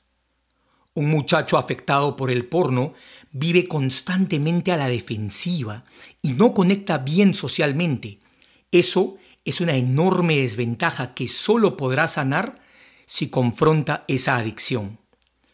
Para permitir un espacio saludable en donde nuestros hijos puedan relacionarse de forma óptima con el sexo, debemos hablar sobre él y traer a nuestra mesa el tema del porno. La pulsión energética de la sexualidad es muy poderosa y nuestros hijos tienen acceso al porno desde pequeños. Permanecer en silencio es hacerles daño. La pornificación de nuestra sociedad. El porno ha influido en las relaciones humanas, en las familias, en los jóvenes, en los niños, en todos los estratos de nuestra sociedad. Escuchamos opiniones de quienes producen porno y quienes actúan en el porno, pero muy rara vez de los consumidores. Es más, la gran mayoría de personas no sabe cómo el porno influye de forma negativa en quien lo consume. Nuestra cultura se ha vuelto en cierta medida una cultura porno y el sexo se ha convertido en la principal herramienta para vender cosas. A lo que hay que prestar atención es al escenario del mercado, la cultura popular. Todas las áreas de la cultura popular están cubiertas de esta pátina que tiene al sexo como instrumento del mercado. Lo vemos en todas las manifestaciones culturales, en la música, el baile, la literatura, el cine, las artes plásticas y por supuesto en todas las nuevas formas de expresión que ha traído la expansión del Internet y el desarrollo de la tecnología. No hay una sola forma de expresión que escape a la sobreexposición de sexo para atraer compradores, el mercado como ley suprema y la vida humana como medio para cerrar una transacción comercial. No pongo en cuestión el sexo como tema en sí. De hecho, quienes me conocen saben que me encanta hablar de sexo, bien informado y con altura. Lo que cuestiono y creo que debe ser abordado desde una perspectiva más elevada es la forma como entendemos la sexualidad. No le hace bien a nuestra civilización usar el sexo como un mero instrumento comercial. Debemos abrir espacios de diálogo que se hable de ello con conocimiento y sensatez, pero sobre todo enseñando que es una herramienta extraordinaria de compenetración humana, una fuente infinita de placer y un elemento de crecimiento espiritual, entre otras cosas. Dejar el sexo en el mero espacio superficial del goce físico y la atracción exterior es menospreciar su condición eminente. Repito, y acaso lo repetiré más de una vez, no tengo nada en contra del goce físico y lo externo del sexo, pero dejarlo solo en ese espacio es como ir a un buffet de excelente comida gourmet y comer solo unas papas fritas. Entender la forma como se maneja el sexo en la cultura popular es entender cómo maneja el sexo la mayoría de las personas. Precisamente es allí donde está la idiosincrasia, los pensamientos y las creencias de la mayoría. En la parcela del sexo, la mayoría vive su sexualidad de forma mediocre. Es necesario tener cautela, no caer en lo que hace la mayoría como aquella famosa reflexión de Mark Twain. Cada vez que te encuentres del lado de la mayoría, es tiempo de hacer una pausa y reflexionar. El porno es altamente aceptado en nuestra sociedad y prácticamente todo está pornificado, pues no existe mayor atractivo comercial que aquel que te va a garantizar el sexo en tu subconsciente. Pasarás tu información genética, expandirás tu progenie, sentirás el fascinante placer de la cópula y vivirás eternamente en los bebés que tendrás producto de la promesa de sexo que el mercado te vende. Esa es la venta subconsciente que el porno te hace. No caigas en ese juego absurdo. Infórmate de lo peligroso que puede ser y actúa. Esta pornificación de la sociedad, que no es lo mismo que el porno como producto comercial, crea un espacio fecundo para que el porno no solo sea aceptado de forma tácita, sino también que quienes lo consumen se justifiquen con la más manida de las excusas, a pesar de desconocer sus consecuencias. Y esa excusa es, si lo hace la mayoría, está bien. La industria del porno. Una escena porno gonzo POV. Gonzo POV es una categoría de porno que involucra al espectador en la escena sexual donde el operador de la cámara habla o es directamente uno de los actores. Decía, una escena porno Gonzo POV de una duración de, digamos, 50 minutos a una hora, puede fácilmente ser filmada en dos días consecutivos de nueve horas cada día. Pero el consumidor no sabe eso y piensa que lo que ve allí es una sesión amatoria de entre 50 minutos a una hora. Además, el actor porno está sobreestimulado con alguna pastilla para la erección, lo que crea en el consumidor una ansiedad constante por tener el pene erecto. Además, en estas escenas, los actores porno no solamente pueden haber perdido la sensibilidad, sino también que están completamente desconectados el uno del otro.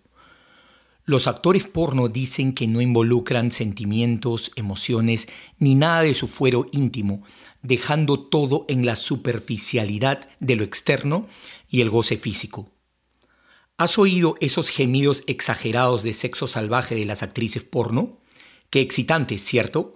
Pero, ¿te has preguntado si en la vida real esas mujeres gimen así? ¿Sabías que el gemido excitante que escuchas es una de las características que la harán conseguir otro contrato para una futura película.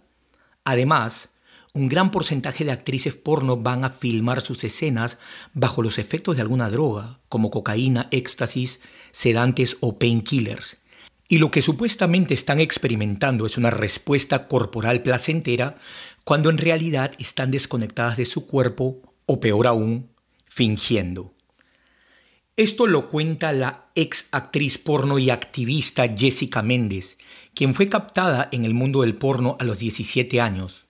Los cazatalentos del porno comienzan a observar a las muchachas desde los 15 o los 16 y las esperan hasta que cumplen 18. A partir de allí, las hacen rodar todo tipo de películas aprovechando su ingenuidad e inexperiencia para sacar el mayor provecho de ellas Jessica cuenta que los cientos de agencias que colocan a los actores y actrices pornos en las productoras sirven de cobertura para el verdadero negocio, drogas y aros de prostitución donde colocan a las actrices y actores con clientes VIP. Garion Hall, dueño de una productora de porno en Australia, cuenta en un fórum de Quora que los productores de porno pagan más dinero por los siguientes factores cuán nueva es la actriz porno en la industria, cuál es el acto que está haciendo, si ha hecho ese acto en cámara antes y cuán extremo es el acto.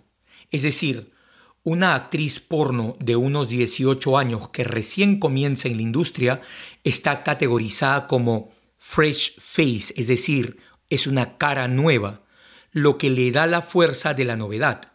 Además posee la inocencia que vende mucho entre los consumidores y puede ser nominada como la nueva revelación en los círculos de premios porno o puede ser la nueva starlet, lo que hará que muchas productoras la llamen para filmar más películas. A esta supuesta jovencita se le paga más dinero por ser nueva en la industria.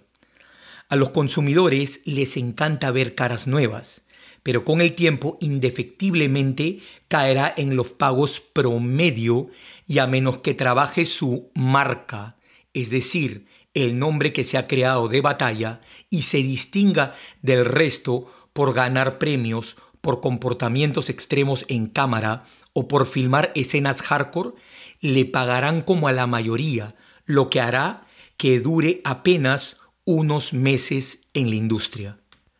Otro factor que influye en el monto que la actriz recibe es el acto desempeñado. Por ejemplo, con penetración vaginal recibe un promedio de mil dólares, pero si decide tener sexo anal recibe 1.250 por escena. En promedio, según un estudio de John Millward basado en la data de 10.000 actores y actrices porno, el 62% de las actrices hacen sexo anal y eso les reporta más ganancias. Ahora, si la joven nunca ha tenido sexo anal en cámara, el monto se duplica por la novedad, para después recalar en el promedio. Sin embargo, la industria paga muy bien los actos extremos. Y si una actriz quiere ganar más, existe un catálogo, como si fuera un buffet, de los actos extremos a los que ella se puede someter y que serán mejor recompensados.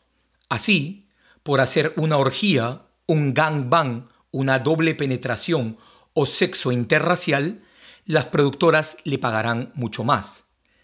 Pero tienen un límite.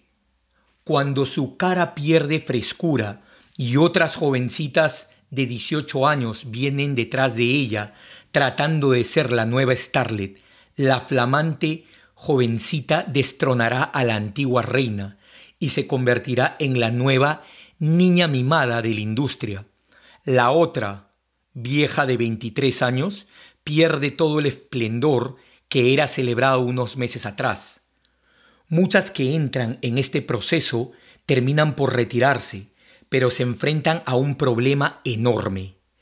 Insertarse en un mercado laboral de una sociedad sumamente hipócrita que les cerrará las puertas laborales y personales y que además será juzgada y señalada por el resto de su vida por los mismos que en la oscuridad y en el secreto de la noche son los consumidores de aquello a lo que condenan.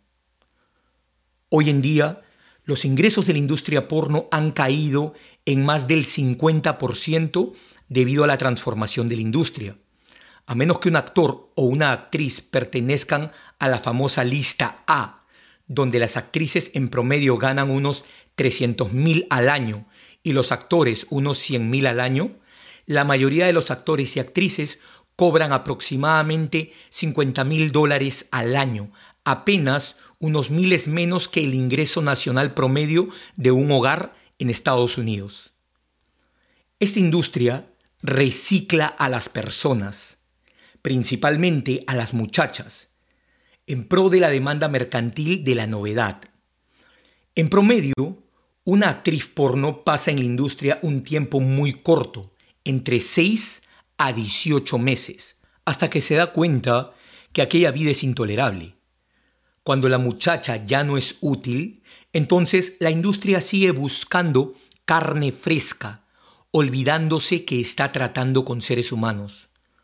Lo que no se da cuenta el consumidor del porno es que esta industria se alimenta de la más poderosa energía de los seres humanos, la energía sexual, tanto del que actúa, pero sobre todo del que la consume.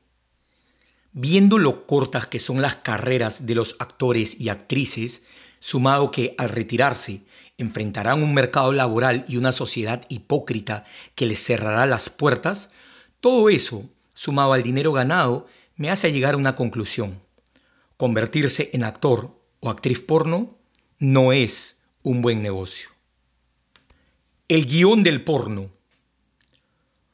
Un muchacho de 13 años a quien jamás nadie le ha hablado de sexo ve el siguiente guion en un video porno con una que otra variación. La cámara enfoca a una muchacha, hermosa, perfectamente maquillada y con un peinado impecable de peluquería. Una voz en off le comienza a hacer unas preguntas sexualmente explícitas. ¿Cómo te llamas? ¿Cuál es tu pose favorita? ¿A qué edad tuviste tu primera relación sexual? ¿Te gusta el sexo anal? ¿Te gustan los penes grandes? Siempre son las mismas preguntas. La muchacha siempre responde de forma espontánea lo que está en el guion que le dio el director. Cuando la breve charla termina, entra un hombre en escena, le besa por dos segundos, le hace sexo oral, luego ella se lo hace a él también, Después, él la penetra en tres o cuatro posiciones. La muchacha gime como si estuviera teniendo el mejor sexo de su vida y finge el orgasmo más espectacular, hasta que el hombre eyacula en la cara de la mujer. Fin del guion. El muchacho de 13 años que ve esta escena por primera vez es lo único que conocerá de sexo en los próximos 10 años. Esa es la educación sexual que están aprendiendo nuestros niños a nivel global. Están conociendo la sexualidad de esa forma y lo peor es que piensan que esa es la forma correcta de tener sexo. Ellos no ven comunicación, emociones, cortejo, variedad, sutileza, sentimientos, intimidad, complicidad, jugueteo, risa, placer, una charla interesante y mucho menos amor verdadero. Los adolescentes salen al mundo provistos únicamente del guion del porno. Salen a convertirse en hombres y ser sexualmente activos cuando lleguen al college o universidad o cuando se independicen del techo familiar. Esos adolescentes experimentarán dolor a través del sexo y, a menos que busquen una educación sólida sobre sexualidad, permanecerán con esa visión mediocre y limitada que aprendieron del porno. Pero no solo ellos sufrirán, las mujeres que los acompañen también sufrirán las consecuencias de aquella paupérrima escuela de sexualidad. Un sexo superficial y falso, expectativas divorciadas de la realidad, un sexo que se queda en la frivolidad de lo estrictamente físico y que está basado en un hedonismo vicioso que no tiene fin. Si supiera ese muchachito de 13 años sobre las posibilidades infinitas que la sexualidad le brinda para alcanzar enormes niveles de placer y de conexión con su pareja, abandonaría esa mala práctica de fast food sex, o sea, comida rápida de sexo, que es el porno, y escogería el buffet gourmet que el buen sexo consciente le puede brindar. Lamentablemente, en la mayoría de casos, nadie se lo enseña ni se lo enseñará. La realidad virtual, la realidad aumentada y el futuro del porno. Entras en una lujosa habitación de hotel, una suite grande y con un decorado antiguo, elegante y fastuoso. Cruzas una suntuosa y enorme sala con las paredes enchapadas en madera y unas estatuas griegas alumbradas por la luz tenue y reverberante de una tibia chimenea. En los extremos, la madera está forrada con unas largas cortinas rojas que le dan un aire de elegancia antigua al salón. Abres la puerta, que está al final, y al entrar en la siguiente habitación te encuentras con tu más grande fantasía sexual hecha realidad. Ves una enorme cama king size con baldaquino, volutas y arabescos adornada de cortinas rojas y tules transparentes. En la cama, entre risas y juegos, hay tres mujeres desnudas. Tras aquellas sedas que se desvanecen mientras te acercas, observas a esas tres bellezas que te miran con deseo. Te gozas de la lozanía de sus rostros, la perfección de sus dientes, la música de sus risas y de la energía insolente de su juventud. Adivinas que pueden estar en ese momento indeterminado entre los 20 y los 25 años. Observas cada detalle de las tres. La primera, una rubia muy blanca cuya única expresión es la risa. La segunda, una pelirroja muy singular con unos ojos verdes muy llamativos.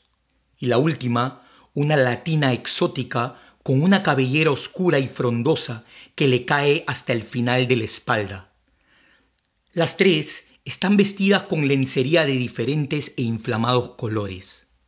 La pelirroja alumbra tu camino hacia la cama con sus ojos verdes encendidos que contrastan con su piel clara y sus labios colorados.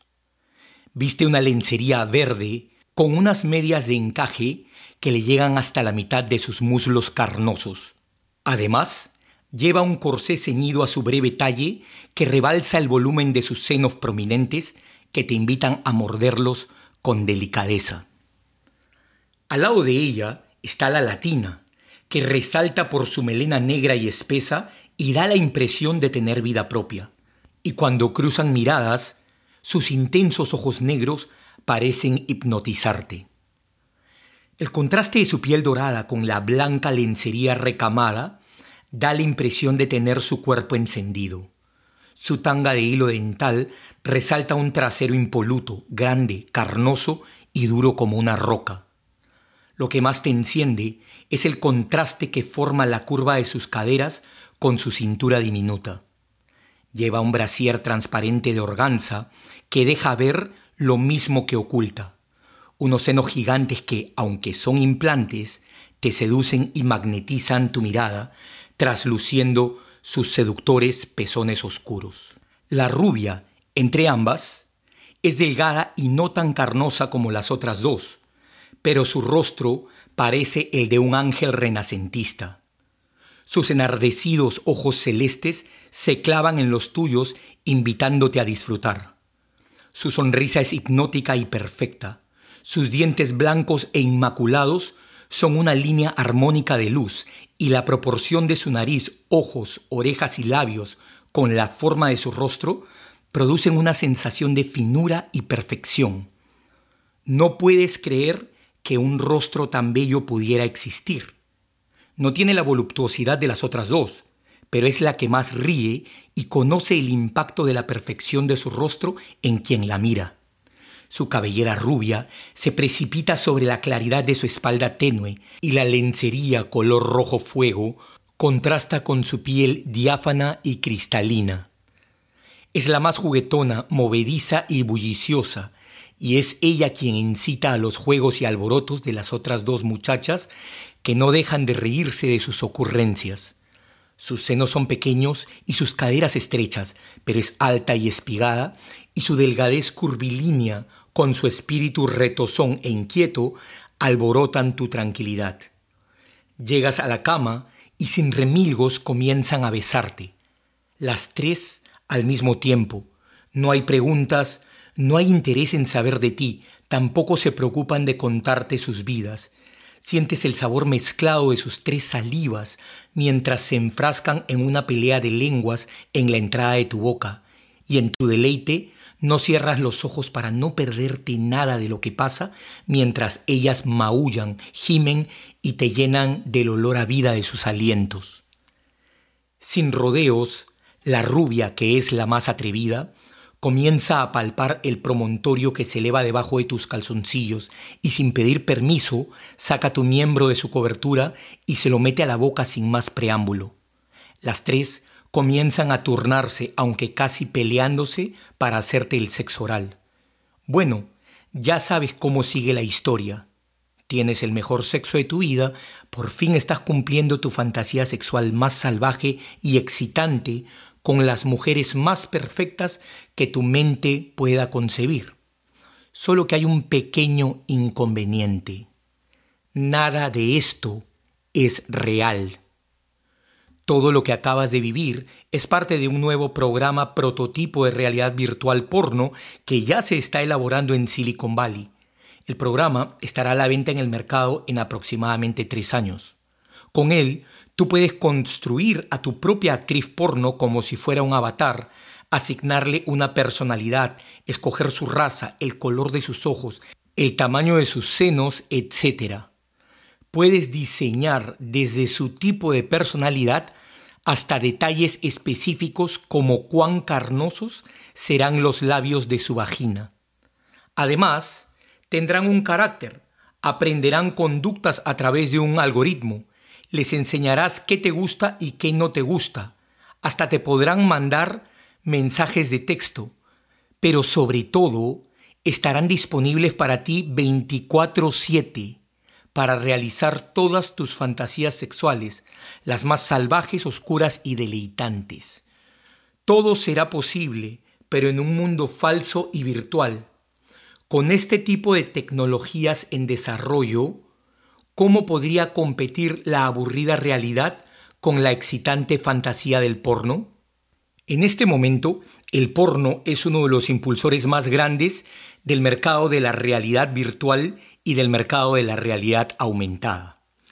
Si la tecnología transforma tu realidad insípida y timorata en la vida más excitante que hayas podido imaginar, sencillamente con el hecho de pagar una membresía mensual, comprando el casco de realidad virtual con seguidor de movimiento, auricular inalámbrico y monitor virtual de retina, más el flashlight para estimular tu miembro, te estarás creando la vida sexual más excitante como si te hubieras sacado la lotería evolutiva de la procreación. Pero todo eso es falso. Imagínate hoy, así como está el porno y crea tantos adictos, piensa en lo que va a ocurrir cuando la tecnología del porno en realidad virtual o aumentada esté tan perfeccionada que supere a la realidad. Un hombre al que admiro mucho, Ray Kurzweil, es el futurista más respetado del mundo. Sus predicciones en materia de tecnología son acertadas en casi en un 90%. La revista Forbes lo llama la máquina de pensar. Ha recibido más de 20 doctorados honorarios y ha sido contratado por Google como director de ingeniería. Además, es el autor de una obra maestra llamada The Singularity is Near. La singularidad está cerca, cuando los humanos trascendamos la biología. Kurzweil predice que la realidad virtual evolucionará tanto que en 10 años será casi tan verdadera como la misma realidad. Una de sus predicciones dice que la realidad virtual interactuará directamente con el sistema nervioso a través de nanobots, es decir, minúsculos aparatos del tamaño de células sanguíneas que serán insertados en el cerebro de forma no invasiva a través de capilares e interactuarán con nuestras neuronas para crear impresiones que permitan vivir ciertas experiencias que nuestra conciencia creerá que son reales. Kurzweil asegura que los avances de realidad virtual harán que estos microscópicos aparatos apaguen las señales cerebrales provenientes de los sentidos y crearán nuevas señales en el cerebro para imprimir una nueva realidad. Entre lo que predice, menciona que algunos de los cambios que se verán es que será posible intercambiar el cuerpo, es decir, ser otra persona. Además, existirán muchas opciones de ambientes donde vivir y pasar el tiempo. Esos ambientes serán reales como el Taj Mahal o irreales como escenarios fantásticos de otro planeta. Y en estos escenarios se podrá interactuar con otras personas que también estén viviendo en ese momento una experiencia virtual. Esa realidad habrá reemplazado a la vida real. Imagínate una tecnología de realidad virtual tan avanzada como la que predice Ray Kurzweil, y aumentale a esa ecuación el porno. ¿Qué motivación podría tener un muchacho que tiene un número infinito de mujeres dispuestas a tener todo tipo de sexo con él de todas las formas posibles? De salir a la calle en la vida real y buscar una mujer de verdad.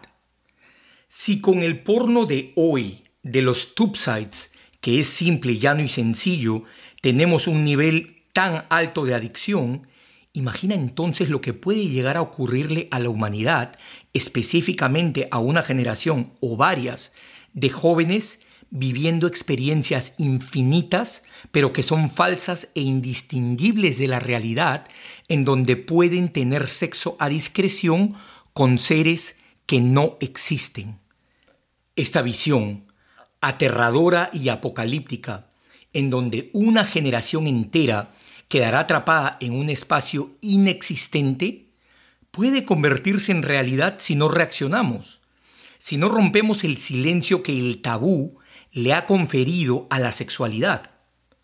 Corremos el riesgo de dejar abandonados en una vida llena de dolor a miles, quizás millones, de hombres que anhelan vivir una vida donde puedan solucionar problemas y confrontar miedos, honrar su cuerpo y creer en su espiritualidad y que, por el contrario, vivirán dopados con una falsa percepción de lo real andando el camino fácil de la fantasía y la mentira. No intento juzgar a nadie, ni mucho menos condenar a la tecnología que tantas cosas buenas trae, pero creo que es hora de hablar de los problemas del porno, de sexo, de placer, de enfermedades de transmisión sexual, de adicciones sexuales, de fantasías. Es hora de normalizar el tema del sexo, Seguir guardando silencio solo empeorará a la humanidad. Es hora de hablar, de educarse y de saber que el silencio multiplicará el dolor relacionado con la sexualidad en nuestra civilización. Un comentario final antes de terminar este capítulo y pasar al cuestionario. Este problema de la adicción al porno, aunque es bastante reciente, ya ha generado ciertos movimientos a nivel gubernamental en los Estados Unidos. Desde el año 2016, varios estados han declarado la pornografía como un problema de salud pública. Estos estados son Arkansas, Idaho, Kansas, Kentucky, Luisiana, Pensilvania, Dakota del Sur, Tennessee, Utah, Virginia y el estado donde vivo, la Florida. De hecho, en este momento, mientras entrego este manuscrito a la casa editorial, se está debatiendo en el estado de Arizona si el porno es también allí una amenaza para la salud pública. Se supone que la resolución estatal saldría en los próximos días. Todo esto representa un avance porque comienza a levantar conciencia y permitirá la apertura de partidas presupuestales para investigación. Lleva conocimiento a los padres y madres para modificar la forma como se aproximan a este tema con sus hijos y crea un espacio para las voces que se levantan para que ayuden a otros a sanar y sobre todo, frente al oscurantismo del tema, se trae luz para que la gente sepa de la real amenaza que el porno representa para la sociedad.